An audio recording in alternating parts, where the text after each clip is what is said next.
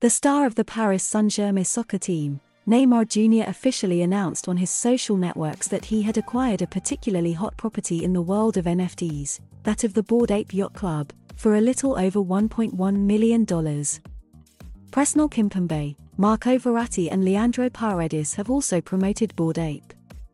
The PSG footballers are getting into NFTs.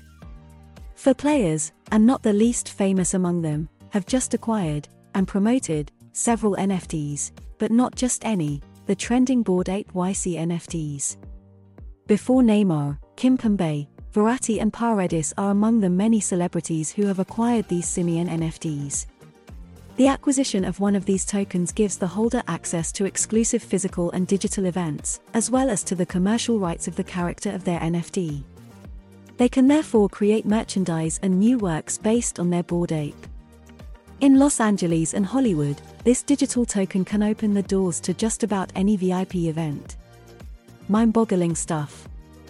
According to the Bored Ape Yacht Club website, the concept is not just about buying an avatar or a piece of art, but a kind of membership card for a club.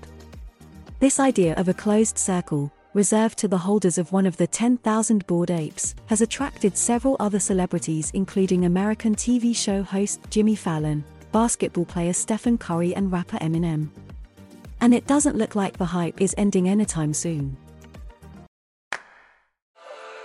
ETX Studio. ETX Studio.